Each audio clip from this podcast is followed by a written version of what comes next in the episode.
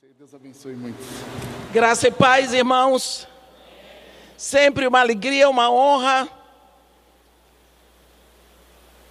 estar diante da Assembleia dos Santos do Senhor para trazer essa palavra eterna. Eu gostaria de convidar a igreja para abrir a Bíblia no capítulo 12 do Evangelho de Jesus Cristo, segundo Lucas. Evangelho de Jesus Cristo segundo Lucas, capítulo 12.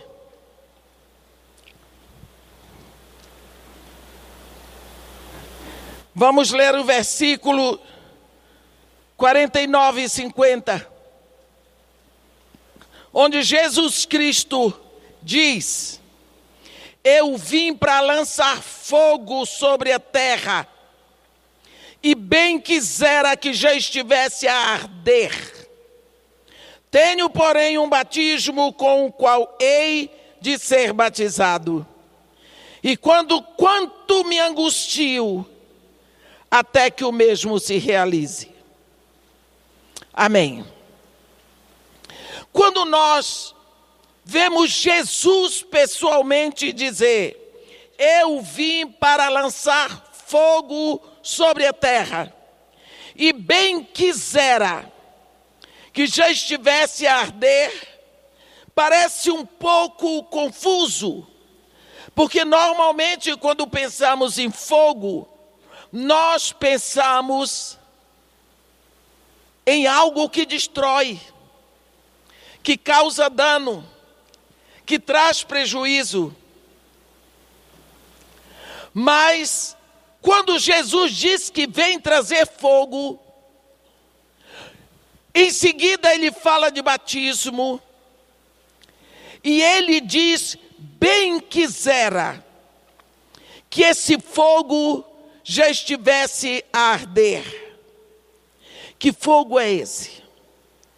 Quando nós andamos um pouquinho pela Bíblia, vemos no capítulo 6 do livro do profeta Isaías, o querubim pegar brasas de fogo que estavam diante do altar de Deus, tocar nos lábios do profeta. E os lábios dele não ficaram destruídos. Ele também não gritou de dor. Mas eles disseram: teu pecado foi tirado. Então nós sabemos que existe o fogo que não destrói, existe o fogo que purifica. Nós vemos quando João fala, eu vim, eu vos batizo com água para arrependimento, mas depois de a mim vem um varão do qual eu não sou digno de desatar as correias de sua sandália ele vos batizará com fogo e com o Espírito Santo. Nós percebemos aqui João e Jesus pisando na linha divisória do tempo. Muito obrigada. Os dois pisando na linha divisória do tempo. João o último do Antigo Testamento, Jesus, o primeiro do Novo Testamento, a diferença entre um e outro, batismo de água, batismo de fogo, água e fogo. Quando João começou a pregar, ele dizia: arrependei-vos. Jesus começou a pregar: arrependei-vos. Pedro, primeiro sermão, no dia de Pentecostes, quando as pessoas perguntaram e agora, ele disse: arrependei-vos. Lucas diz que Jesus mandou que se pregasse arrependimento para o cancelamento dos pecados. Olha, por que será que nós desprezamos tanto o ensino sobre o fogo. Se o batismo de Jesus é um batismo de fogo, Se batizar é imergir, como eu disse ontem, quando Jesus nos batiza, nós saímos de lá uma tocha de fogo apontando para o alto. A grande característica do ministério de João foi a água. Mas a grande característica do batismo de Jesus é o fogo. Ele vos batizará com fogo. Então, meus irmãos, entrar em contato com Jesus é, encontrar, é entrar em contato com o fogo. Nós estamos entre dois fogos. Habitamos na superfície da terra. Em cima, fogo do sol. No centro da terra, a camada de fogo que é a pirosfera. Esse planeta fica solto no ar, flutuando, porque no centro dele tem uma camada de fogo chamada pirosfera. Então, de qualquer forma, nós estamos entre um fogo e outro fogo. Quando nós pensamos lá em Hebreus, no capítulo 12, no versículo 29, o autor de Hebreus diz que o nosso Deus é fogo consumidor. Por que fogo? Um dos símbolos do Espírito Santo é o fogo. Existem tantos símbolos: água, chuva, penhor, óleo, fogo, pomba, vento, sopro. Todos são símbolos do Espírito Santo. Mas vamos olhar como fogo. Primeira coisa que o fogo faz: o fogo consome. O fogo consome. Quando nós lembramos, fogo. Fogo. Quando Deus expulsou o homem e a mulher do Éden, a Bíblia diz que ele colocou a leste os querubins e uma espada de fogo que se movia em todas as direções para guardar o caminho de acesso à árvore da vida. O homem foi expulso para o lado oriental com todas as maldições decorrentes do pecado. Porque Deus diz para ele, Adão, por tua causa, amaldiçoada é toda a terra. Então todos nós passamos a viver no lado oriental, com todos os sofrimentos. Mas Deus não botou Adão para fora sem uma promessa a promessa do redentor. O homem ficou separado da árvore da vida por uma espada de fogo. Ninguém podia se aproximar. Quando Jesus Cristo vem, ele vem para nos batizar com fogo. E quando nós saímos, nós somos uma tocha de fogo. Então nós podemos atravessar pela espada de fogo e nos alimentar da árvore da vida, porque fogo não queima fogo. Uma vez que você recebe o batismo de Jesus, ele lhe incendeia e você pode se alimentar da árvore da vida. Que árvore é essa? Que dá vida. Tem um momento em Apocalipse 10, depois que o livrinho foi todo aberto, abriram-se, o cordeiro já abriu os sete selos. No capítulo 10, esse livrinho, que é o documento de posse do planeta Terra, vai descer para a Terra. E a Bíblia descreve o anjo forte como Jesus. Esse livrinho desce e esse anjo forte põe o pé direito sobre o mar e o esquerdo sobre a terra. E nós sabemos que o, o mar é o mar agitado das nações, e a terra é a terra de Israel. Então, esse anjo forte fica numa posição de onipresença.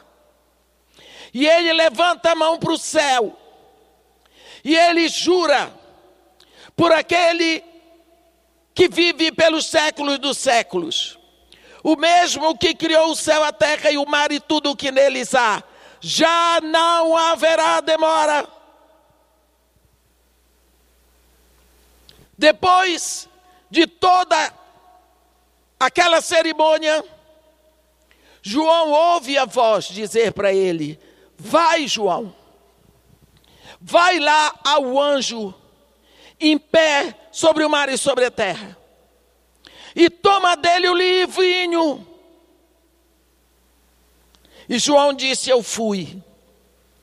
E quando chegou lá, ele me deu o livrinho e me disse: Toma, come e devora-o.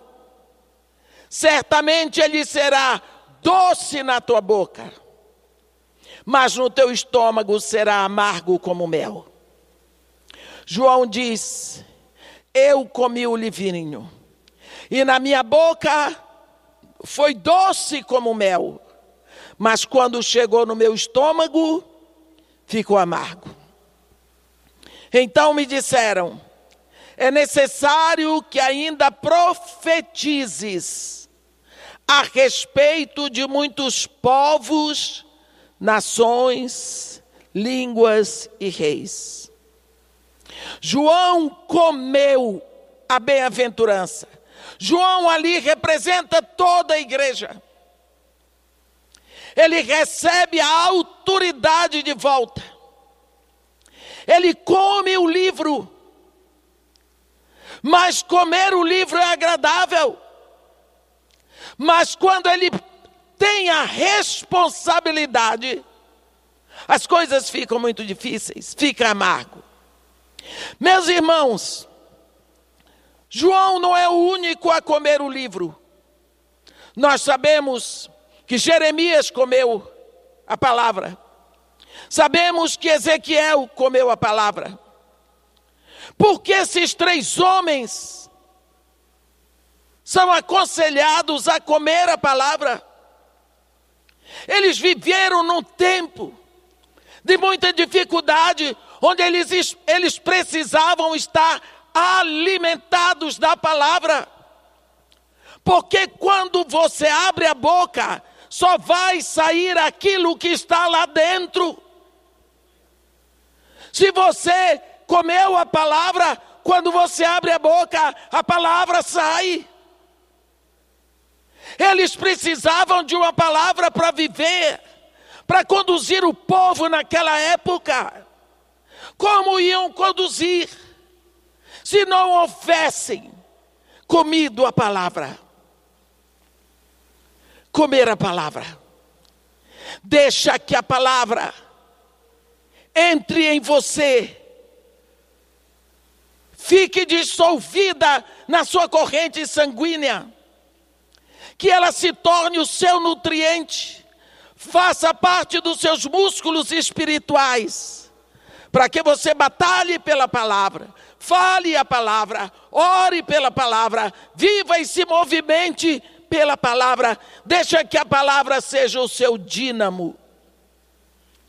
Mas a palavra de Deus, como nós aprendemos, ela é viva e eficaz. Um dia Jesus chega, ainda falando sobre comer a palavra. Jesus chega para fazer a sua última Páscoa como judeu. E na hora que a mesa estava posta, ele levantou e disse para seus discípulos: Eu desejei ardentemente comer convosco esta Páscoa porque em verdade, em verdade vos digo que nunca mais comerei do fruto da videira, até que esta Páscoa se realize na eternidade. E ele começou o cerimonial da festa da Páscoa,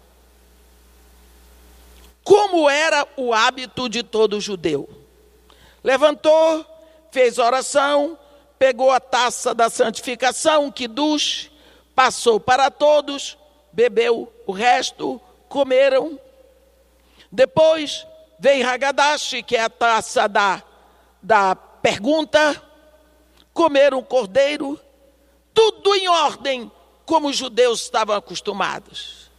Quando chegou na hora do pão, o certo seria ele levantar e dizer: Este é o pão da aflição que nossos pais comeram na terra do Egito. Tomai, comei dele todos. João levantou, Jesus levantou e disse: Tomai, parti e comer, isto é o meu corpo que é dado por vós. Vocês já imaginaram o choque que aqueles discípulos tiveram? Ele errou a liturgia. Porque aqueles homens estavam acostumados a celebrar a Páscoa desde pequenos.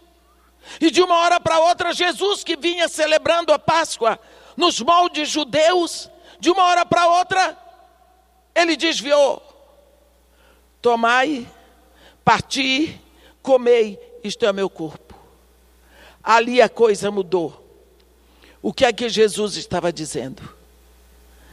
Assim como este pão, daqui a pouco vai estar dissolvido em vocês, de modo que ninguém poderá tirar do seu corpo. É assim que eu quero estar. Eu quero estar dissolvido em vocês, tão absolutamente misturado com vocês, que ninguém possa nos separar. Mas quantas vezes nós esquecemos que este mesmo Jesus, que é o pão, ele é a palavra de Deus, ele é o Verbo de Deus.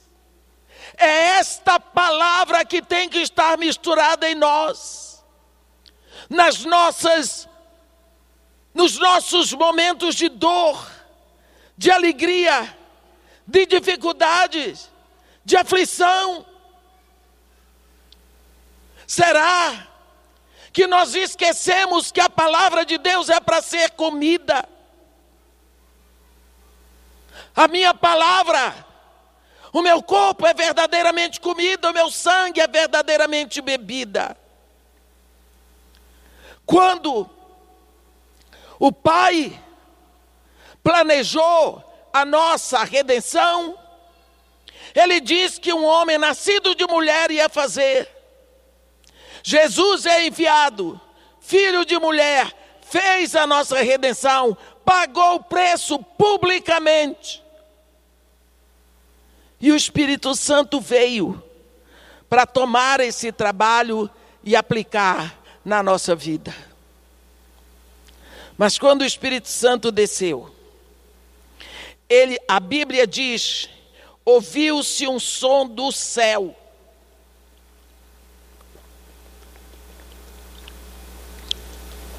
Como de um vento impetuoso que encheu toda a casa.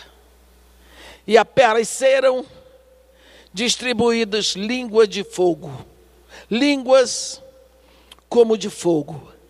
Então nós vemos que o Espírito Santo vem, e porque é Espírito não pode ser visto, mas a aparência da sua chegada são línguas de fogo e vento impetuoso. Vento. Quantas vezes nós esquecemos do vento? Quantas vezes a Bíblia fala de quatro ventos? E nós deixamos passar batido. Quatro ventos.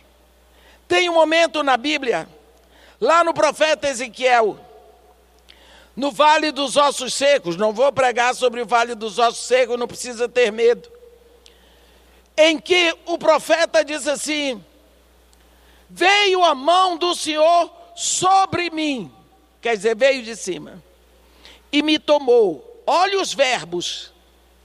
E me tomou. E me levou. E me deixou no meio de um vale que estava cheio de ossos. E me fez andar em volta do vale. Olha quanto movimento. Veio sobre mim, me tomou, me levou, me deixou. Não era um vale cheio de ossos de frango, eram de caveiras humanas. Você aí que anda querendo ter visão espiritual, cuidado. Não sei se você já percebeu que quando vem um anjo, ele diz sempre: não temas. Porque a pessoa fica apavorada. Deus deixou o profeta, quer ser profeta? No meio do vale de ossos. Depois que o profeta ficou lá, ele não diz quanto tempo, me fez andar em volta. Por que Deus leva o profeta a andar em, volta de um vale que estava cheio de osso? Para o profeta analisar, pensar, refletir. E o profeta saiu dali com uma impressão. Hum, hum, não tem jeito. Do mesmo jeito que nós fazemos quando olhamos a Cracolândia, quando olhamos para as favelas, quando olhamos para os prostitutos, quando olhamos para os presídios, nós decretamos o fim nós decretamos o fim, não tem jeito. E Deus então vai fazer a pergunta: Filho do homem, poderão acaso re, reviver esses ossos? Deus está falando de ressurreição. E o profeta, muito maroto, Sabe que quando Deus faz pergunta, Ele sabe todas as respostas. Ele quer que você se pergunte. E ele diz: Senhor, tu sabes. O profeta, sabe qual foi a conclusão que o profeta chegou? Eram muito numerosos na superfície do vale e estavam se riquíssimos. Quando nós estudamos gramática portuguesa, que nós colocamos o adjetivo no superlativo absoluto, sintético, é porque não tem mais jeito. Ele botou sequíssimos, quer dizer aqui não tem mais jeito. E quando o profeta decretou a falência total, Deus diz para ele: poderão a casa que viver esses ossos. O que é que Deus estava dizendo para o profeta? Por acaso eu fiz algum osso sem vida? Esquecestes que esses ossos não nasceram assim? Que quem fez o osso fui eu? Osso não é pedra, profeta. Osso tem história. Osso nasceu, osso sofreu. Eu fiz assim. Porque você decreta o final deles? O que você está fazendo aí? Você não é profeta? Profetiza sobre os ossos. Como? Você não é profeta? Profetiza assim: ossos secos, ouvi a palavra do Senhor. E osso seco ouve? Se for a palavra do Senhor, osso seco ouve sim, montanha sai do lugar, sim se for a palavra de Deus. Profetas, irmãos meus, filhos de Deus, irmãos meus, se os ossos não estão revivendo, é porque nós estamos decretando a falência deles, é porque da nossa boca não sai a palavra da vida, os púlpitos, estão infestados de artistas, não estamos comendo a palavra, não estamos nos alimentando da palavra, e quando abrimos a boca, sai de tudo. Amaldiçoamos o nosso presidente, amaldiçoamos o Supremo, amaldiçoamos os ministros, amaldiçoamos os nossos irmãos, amaldiçoamos as pessoas que fazem uso de droga, porque decretamos ali não tem jeito. Não levamos a palavra da vida, porque aquelas vidas não foram compradas pelo sangue do nosso filho. Profetiza, ossos secos, ouvi a palavra do Senhor. E Deus manda ele profetizar. E ele profetiza e diante dos olhos dele, ele começa a ver um osso buscando o pedaço dele que estava do outro lado, foi uma barulheira, barulheira, barulheira, barulheira, até que um osso se uniu ao seu osso e ficaram caveiras, esqueletos completos, e começaram a subir carne, veias, músculos, tendões, pele. De uma hora para outra já não eram mais ossos secos. O profeta deve ter ficado maravilhado. Olha que milagre! Deus de milagre, Deus de promessa, caminho no deserto, luz na escuridão. Deus de milagre. Fez o milagre. Os ossos secos agora eram defuntos. Qual a diferença entre uma caveira e um defunto? Está tudo morto. Mas o profeta estava maravilhado. Maravilhado. Quantas vezes nós nos maravilhamos com a metade do serviço? Um dia eu fui chamada, queriam fazer homenagem a mim, me culpando pelo que aconteceu com o Morro Dona Marta. Irmã, que trabalho maravilhoso que a senhora fez, olha que fez. É, é.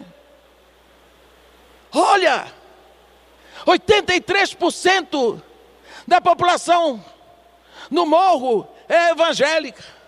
Olha o seu trabalho, eu disse com certeza fui eu. Porque se fosse o Espírito Santo, as, as moças não estavam engravidando solteiras. Porque uma moça que diz que é filha de Deus e engravida solteira, só pode ser obra minha, não foi do Espírito Santo. Eu posso me alegrar com um trabalho desse? Tirar as pessoas, pregar a palavra, a pessoa sai da macumba, mas vira evangélica. Eu quero que seja discípula. O profeta estava maravilhado. Os ossos eram secos, mas agora estava tudo inteirinho ali, defuntinho, não dava nem trabalho, porque defunto, enquanto não apodrece, não dá trabalho. Aí, Deus olhou para o profeta, satisfeito da vida, profeta Ezequiel, e Deus disse: Ó, oh, profeta, profetiza o Espírito. Como? Dize, assim diz o Senhor Deus: vem dos quatro ventos, ó Espírito, e assopra sobre esses mortos, para que vivam. Vem dos quatro ventos, ó Espírito. O Espírito vem E a Bíblia diz que se levantaram um exército sobremodo grandioso. Então,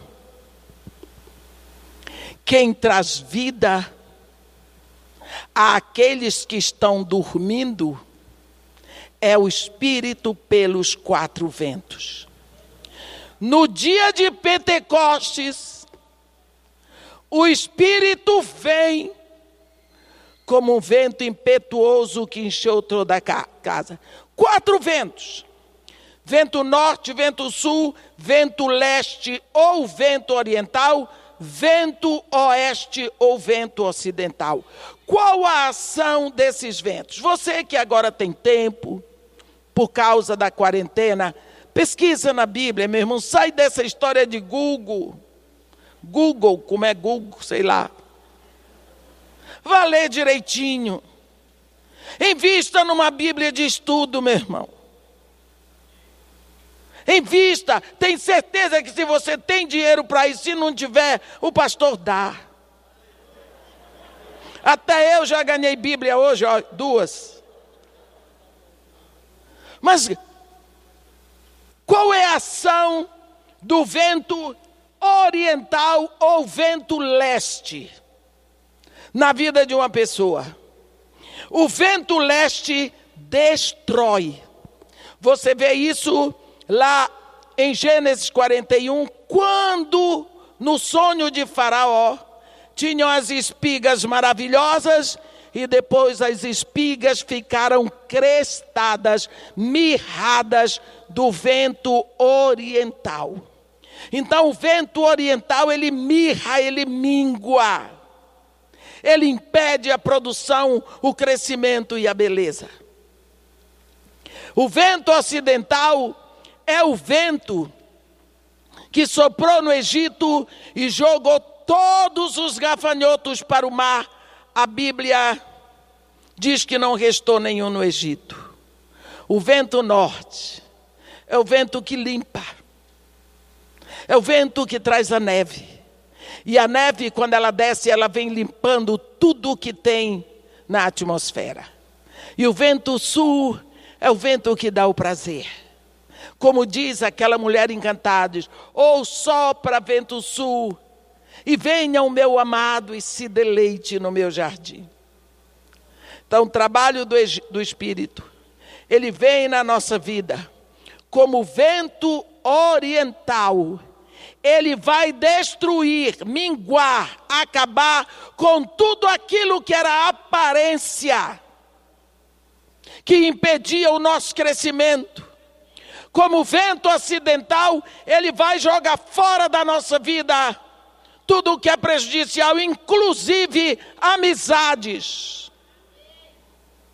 noivados, relacionamentos que impedem o nosso crescimento.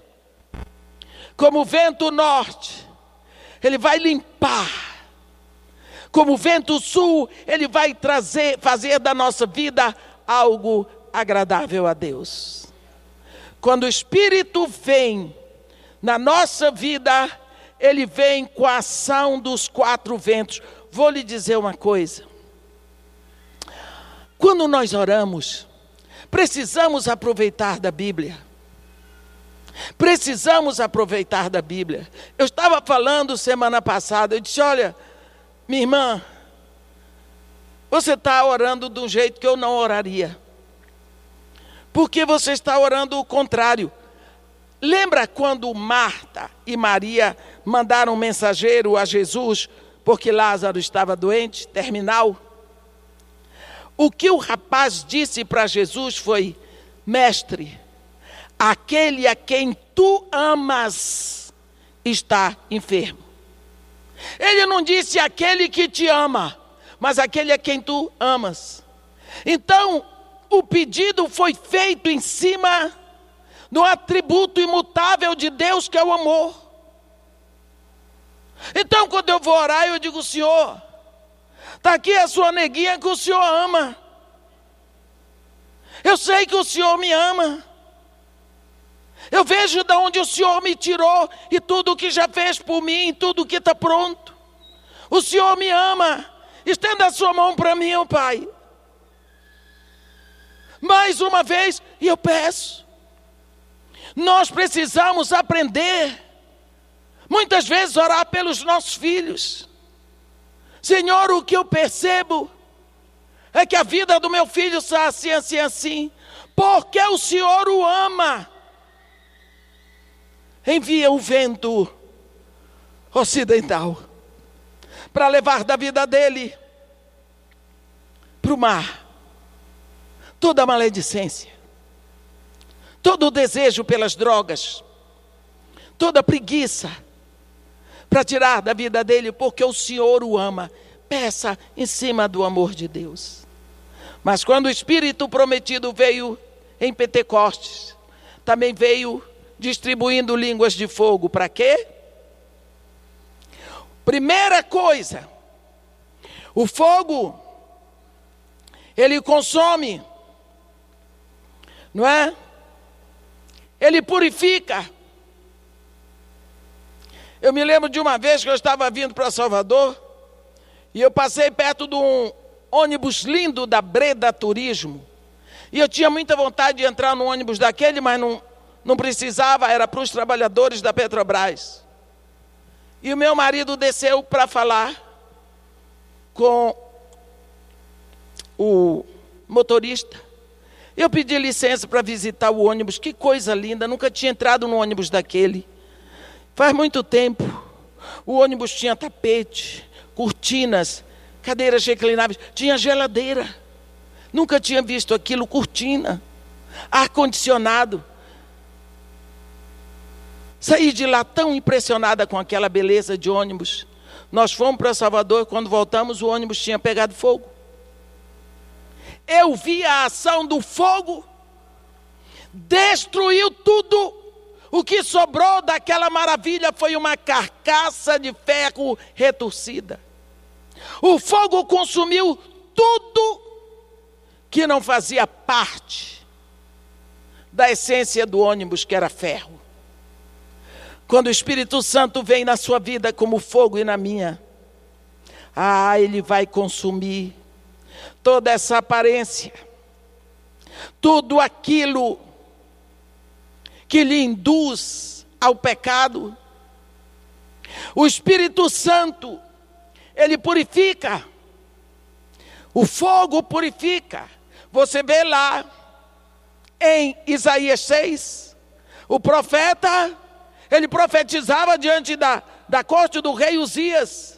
Mas quando o rei Uzias morreu, ele diz: Eu vi o Senhor. Quando ele vê, a presença de Deus incide sobre ele e ele grita: Ai de mim, que sou homem de lábios impuros, habito no meio de um povo de impuros lábios, e os meus olhos viram o Senhor, o Senhor dos exércitos. A brasa é tirada e tocada os lábios deles. A tua iniquidade foi tirada, perdoado o teu pecado. Aí o profeta diz: depois destas coisas, ouvi a voz do Senhor que dizia: quer dizer, havia um cerume espiritual na vida do profeta que o impedia de ouvir Deus estava falando e o profeta não ouvia. Tem pessoas que não acreditam que Deus fala. O Deus deles é ídolo. Porque ídolo, ídolo é que tem boca, mas não fala.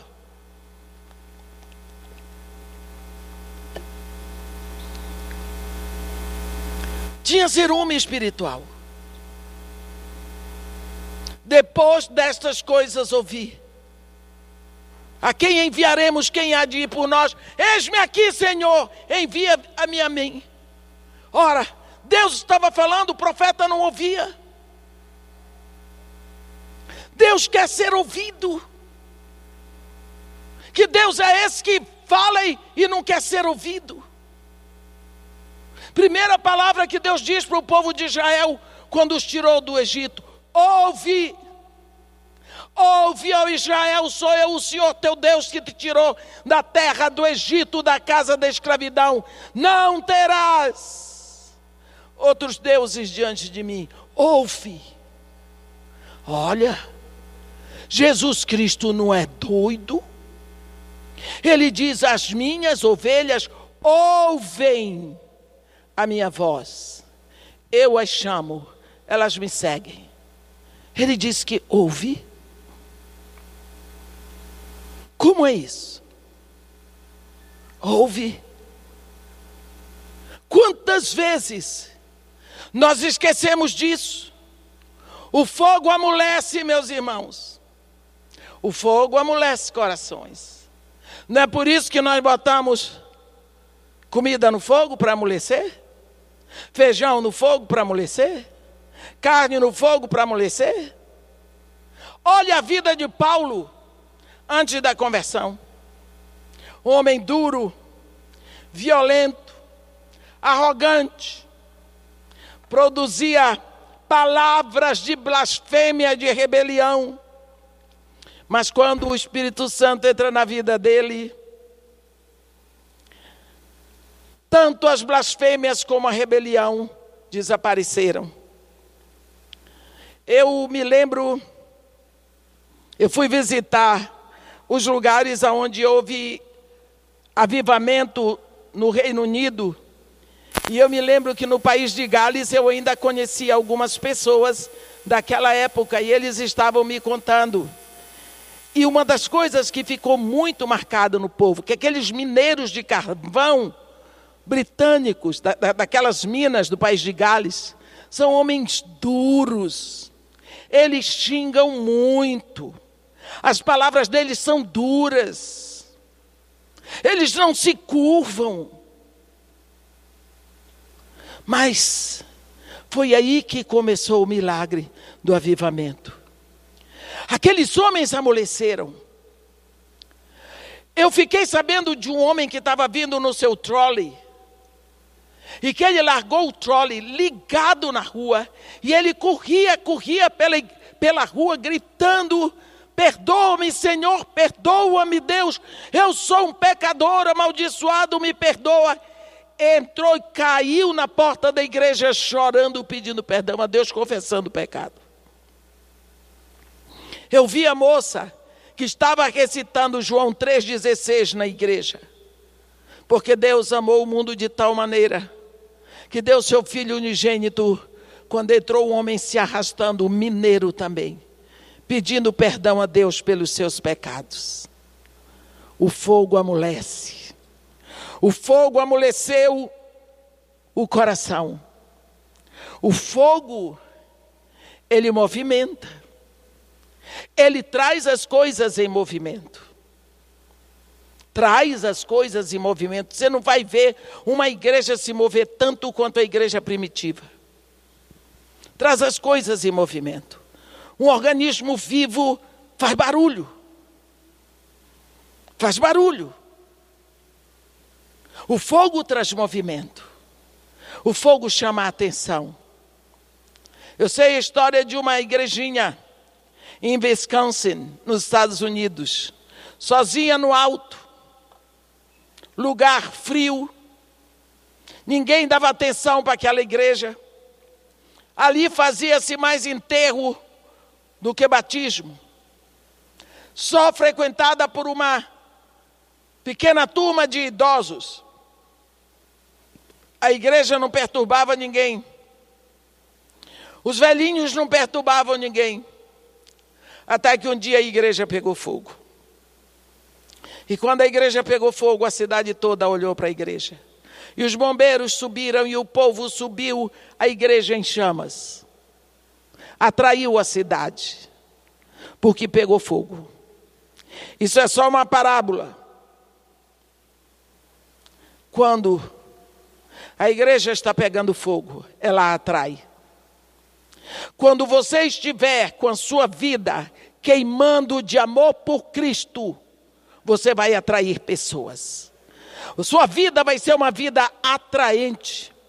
Não é pela sua maquiagem, Não é pelo seu cabelo bem arrumado, pelas suas roupas caras, pelos seus bons perfumes, mas é pela pessoa que está em você, porque ele diz: quando eu for levantado, atrairei todos a mim.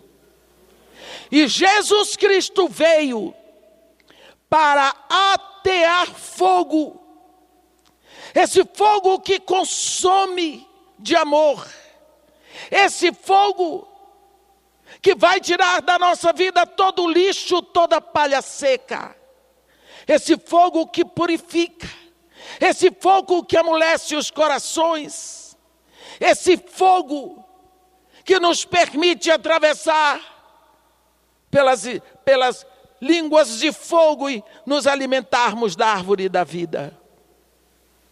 Quantas vezes nós estamos lendo a Bíblia pela superfície, porque nós não podemos penetrar.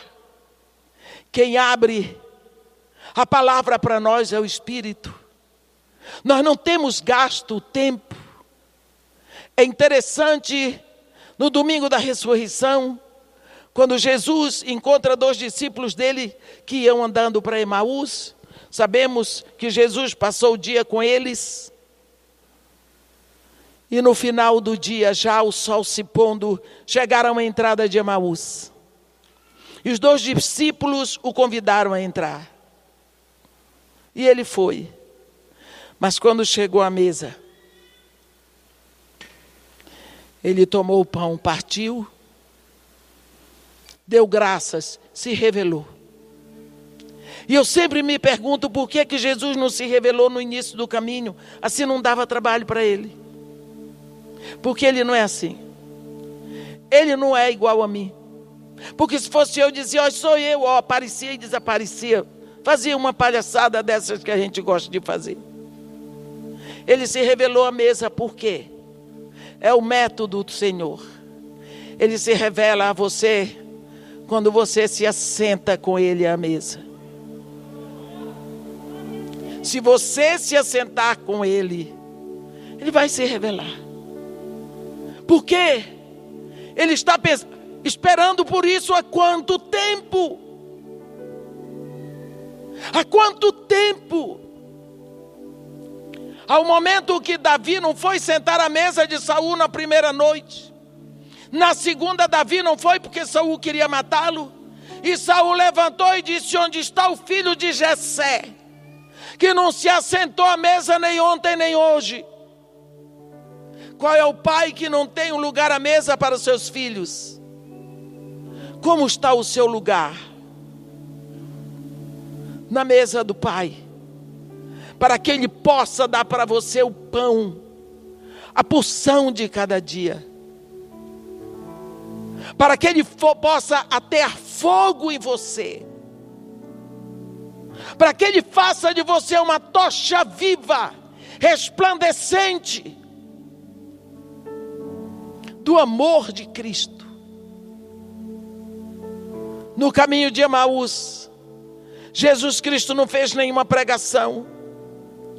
Ele foi pegando versículos escritos desde Moisés, passando por todos os profetas e foi entregando. Ele foi dando como se gotas de remédio para a depressão daqueles discípulos. E ele os restaurou com a palavra. É preciso que nós saibamos Precisamos comer a palavra, botar a palavra para dentro. Tem pessoas que dizem, irmã, eu não tenho memória. Eu disse, como é seu nome? E seu endereço? E o número do seu celular? E sua senha bancária? Ah. Sabe tudo. Só não tem memória para a palavra de Deus que memória satânica é essa? Que só não memoriza a palavra.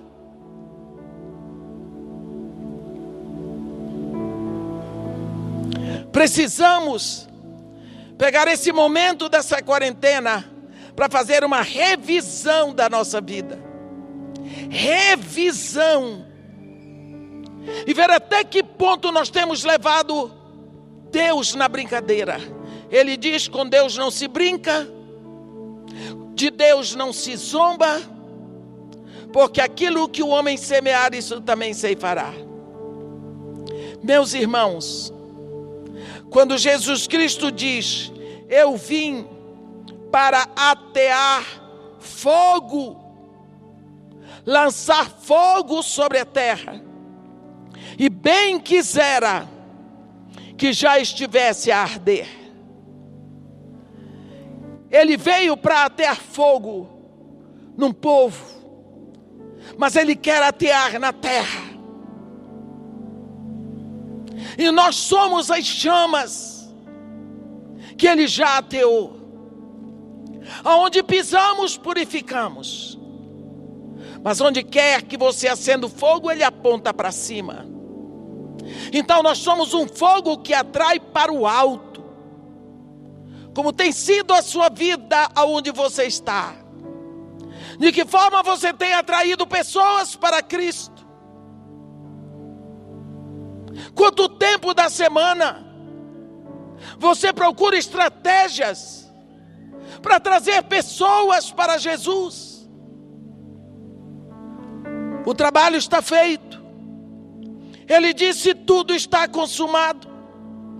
O Espírito já veio. E nós temos certeza que a qualquer momento o arcanjo pode tocar a trombeta.